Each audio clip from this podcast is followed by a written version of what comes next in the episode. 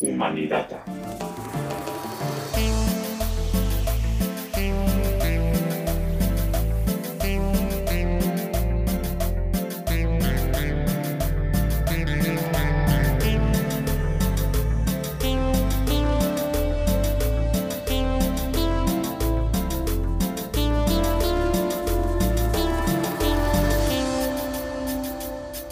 Hola, soy Rodrigo.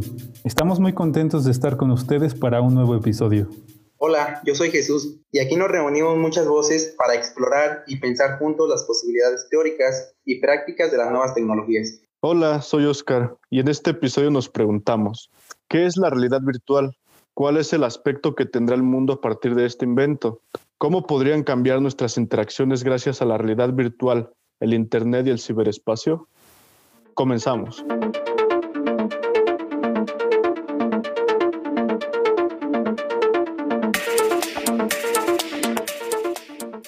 La realidad virtual es un espacio generado a través de la tecnología informática que puede crear una sensación de inmersión en el usuario. Para que esto sea posible, es necesario que la presencia de distintos dispositivos, aunque son pocos los que tienen en realidad una función y una forma autónoma, Existen algunas excepciones que nos permiten disponer de nuestra percepción para conectarse con la realidad virtual. Por ejemplo, el uso de, las gafas que se ha popularizado en el mercado, como algunas marcas eh, como Google, y estas gafas funcionan siempre conectadas a un ordenador o a una consola de videojuegos, como lo es la PlayStation, la PC o la Mac. Eh, estos son como los distintos componentes de los cuales depende nuestra experiencia como usuarios de la realidad virtual, desde nuestras sensaciones, ya sea la vista, el oído, el olfato. Eh, pensar la realidad virtual eh, a futuro implica precisamente con lo que estás concluyendo tú, Rodrigo, en el sentido de que cada vez se está haciendo más estrecha nuestra percepción de la realidad, ya que en lo virtual también podemos adentrar nuestros sentidos. Justamente nuestro sentido de la vista es el que se ve más implícito en él y cada vez buscamos una experiencia más fuerte, podría decirse. Entonces, eh, la realidad virtual en un momento llegará a ser un nuevo entorno en el que podamos habitar y que de hecho ya se está dando. Pues vamos a hacer todo tipo de interacción social, económica, política, religiosa, etcétera, en, este tipo de entorno porque la tecnología nos lo está permitiendo. También, no sé si recuerdas en aquellos, no sé, como en los años 80, donde había un auge como muy espectacular sobre esta nueva tecnología o sea, siempre se ha visto, como dices, la, realidad virtual asociada con el futuro, ¿no? Sobre cómo vamos a vivir después y cómo vamos a interactuar con las personas, pero siempre ha estado como limitada a lo que se distribuye y a lo que se genera en el ámbito tecnológico. Sí, justo eso, Rodrigo. Algunos ejemplos de ello podrían ser las citas en la realidad virtual, bodas, festivales de cine, pues etcétera, ya que gracias a la pandemia, ejemplificando un poco más, pues no estamos muy lejos de eso. Hoy en día, ciertas actividades han cambiado su modo de llevarse a cabo. En este caso, podría ser la educación, que cada vez se está modificando, ya que gracias a las pantallas, pues podemos estar inmersos eh, dentro de un espacio sin la necesidad de estar de frente, de cara a cara. Sí, precisamente esto creo que lo recalca muy bien Javier Echeverría con el concepto que acuña del tercer entorno, ya que pues precisamente no menciona que habitamos eh, ahora en la actualidad tres entornos. Los primeros dos son los que, pues prácticamente con los que inició el ser humano, pero a medida que fue evolucionando y perfeccionando técnicas y mejorando la tecnología, fue dándole forma a un nuevo entorno. Pues en este sentido, el primer entorno estaría definido por, las, por aspectos eh, esenciales del ser humano, como lo es su lenguaje, su percepción, eh, su necesidad por estar como en sociedad y el el segundo entorno ya es un poquito más complejo porque ahí está como los modos en que distribuye o se, se relaciona con, la con las demás personas, ¿no? Que están entre grupos sociales, trabajo, iglesia, el Estado también, lo político interviene mucho en este aspecto, pero precisamente él menciona que ahorita le estamos dando forma a un tercer entorno que es en el que pasamos ya la mayor parte del tiempo, porque en él, a pesar de que pues lo define como un entorno enteramente virtual, a pesar de ser un terreno que no podamos eh, palpar o sentir si estamos haciendo en él todo lo que venimos realizando nuestros dos entornos eh, esenciales, ¿no? Como por ejemplo estamos llevando a cabo funciones económicas en él, estamos divulgando ideologías, entonces este entorno está facilitando una evolución para el ser humano que eventualmente le incitará o le, le obligará a cambiar la percepción, su percepción, porque también por decir justo lo que mencionaba Jesús de los festivales de cine o cualquier tipo de exposición artística que se ha estado dando precisamente ahorita en la pandemia ha posibilitado que la gente tenga una experiencia estética a través de lo virtual, ¿no? Y no tener la necesidad de acudir a una sala de cine o a un museo para experimentarla necesariamente ahí. Creo que también la percepción de los espacios está cambiando gracias a esta realidad virtual.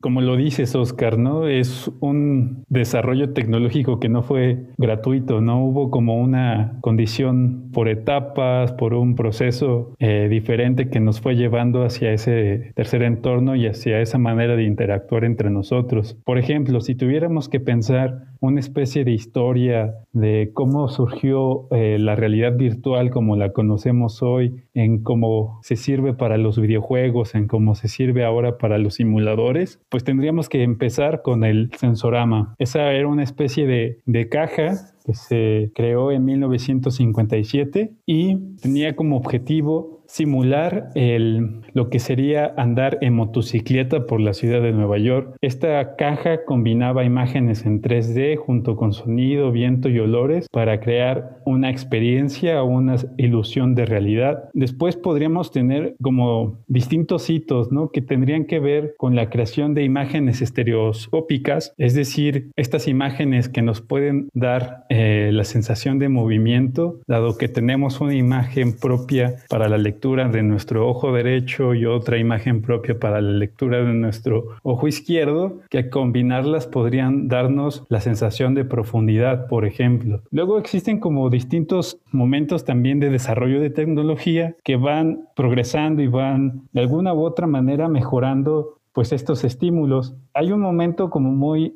importante para nosotros, que es la existencia de, de este clásico de la ciencia ficción de Trump, eh, donde se populariza ¿no? como la noción de la realidad virtual y es cuando eh, este concepto llega al gran público, ¿no? llega, pues se hace accesible para todos y ese es el momento por ahí de 1982 donde pues se dispara ¿no? el desarrollo tecnológico de la realidad virtual. Muchas empresas de videojuegos principalmente y de entretenimiento se apuntalan para desarrollarlo. No obstante, sabemos que la calidad de los gráficos de ese entonces dejaba mucho que desear y sino hasta ahorita que hay como otro, pues una segunda ola, si se quisiera decir así, del desarrollo de esta tecnología, porque eh, pues ahora se tiene más capacidad gráfica, por ejemplo, una nueva tecnología respecto a la producción y renderización de imágenes que nos permiten otro tipo de experiencias y así al mismo tiempo desarrollo de videojuegos, ¿no? Como el popular eh, Second Life, donde tú podías tener, siendo usuario, participar en un mundo virtual donde cualquier cosa era posible, ¿no? Podías volar, podías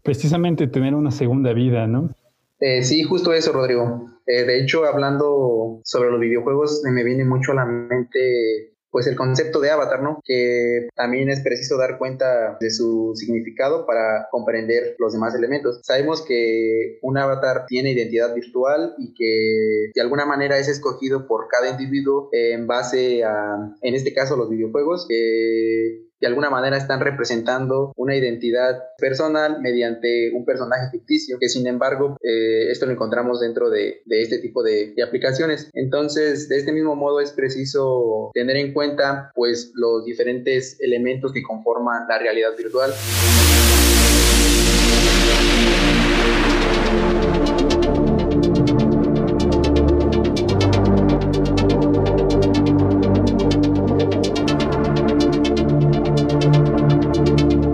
A continuación les vamos a presentar algunos audios que extraímos de algunas series y películas porque pues nos gustan mucho y queremos analizarlas para enriquecer más el diálogo de este tema.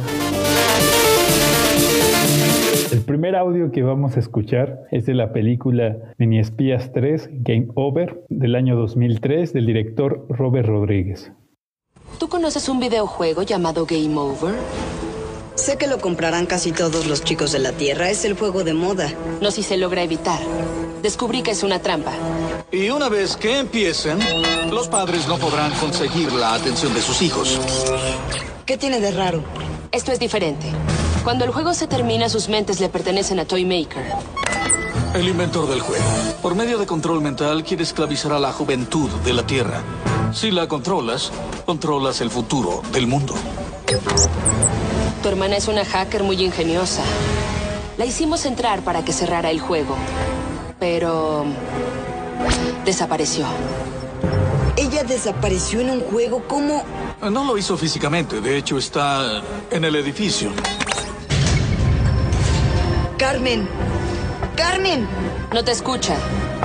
Su mente está en el juego todavía. Logró llegar al nivel 4, luego nada.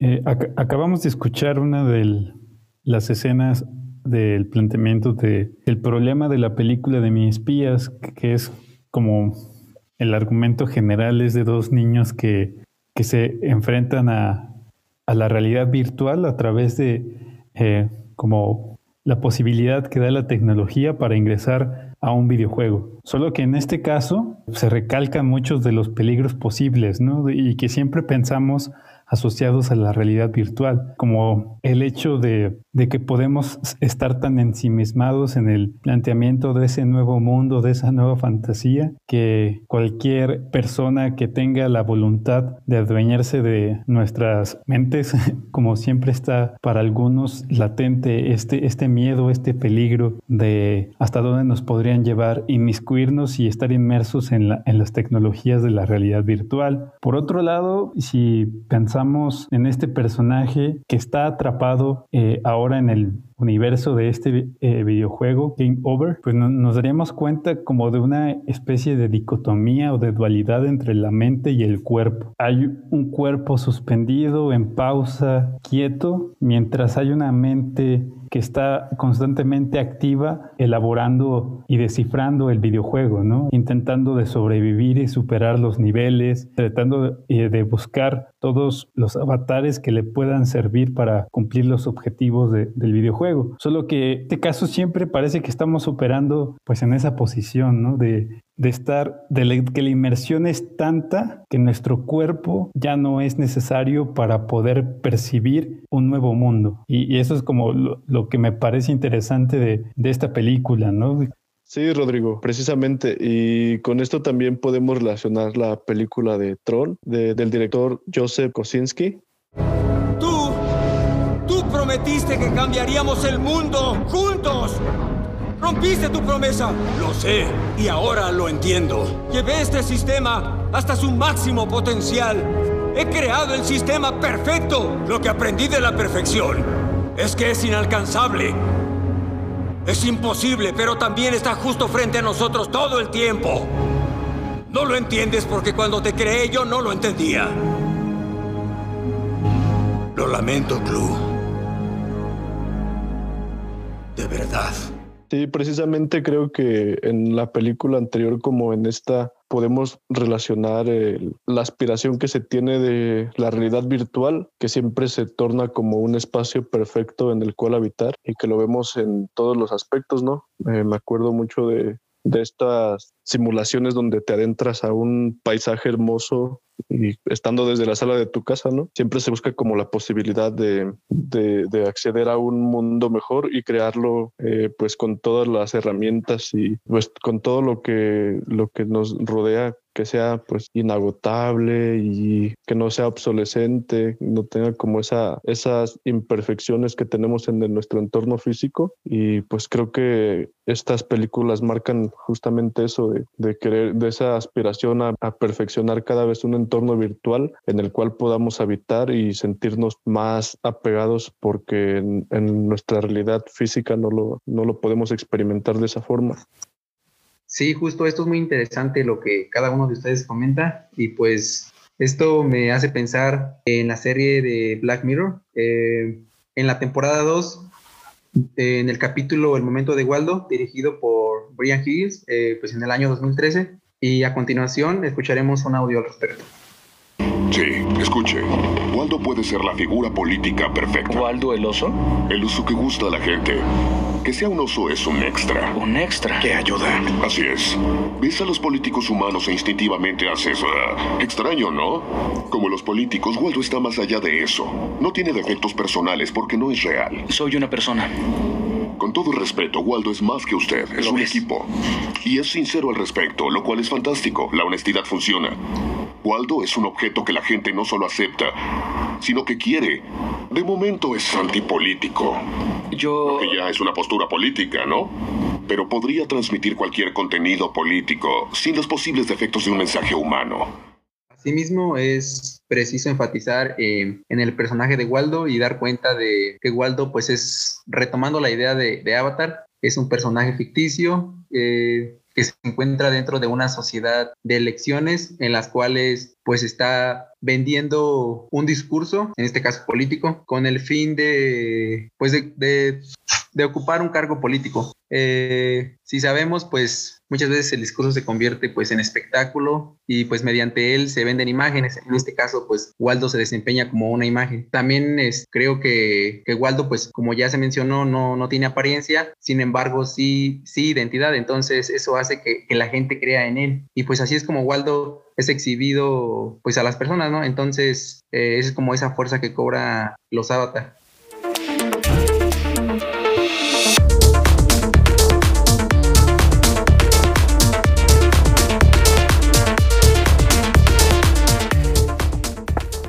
Eh, en conclusión, a mí siempre, para mí siempre es pertinente pensar los temas que vamos a tratar desde la situación que estamos viviendo y creo que este de la realidad, virtual precisamente en estos tiempos de pandemia que hemos llevado es claramente evidente como lo que hemos abordado está implícito en el sentido de que cada vez estamos migrando nuestros sentidos a un entorno virtual, cómo será nuestro tacto en él, cómo será nuestra vista y nuestro gusto, olfato, oído. Creo que eventualmente eh, vamos a ir experimentando nuevas sensaciones gracias a estos avances tecnológicos pues primero que nada, muchas gracias por la charla y por compartir pues cada uno de sus puntos de vista y pues con lo que yo me quedaría es con que pues el mundo cambia constantemente y pues es parte del ciclo de, de la humanidad, ¿no? Entonces eh, algo importante pues es empezar, empezar a comprender y dar cuenta de ello tanto como del pasado, del presente para pues proyectar de alguna manera un mejor futuro y pues saber que, que pues no estamos muy lejos de, de ello y tocante a las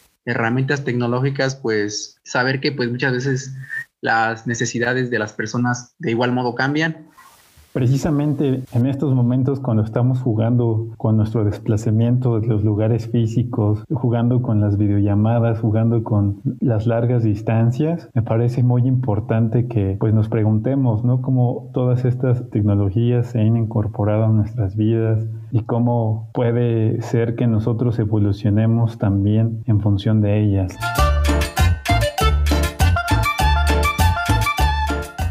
A todas y a todos Agradecemos que nos hayan escuchado a lo largo de este recorrido por la realidad virtual.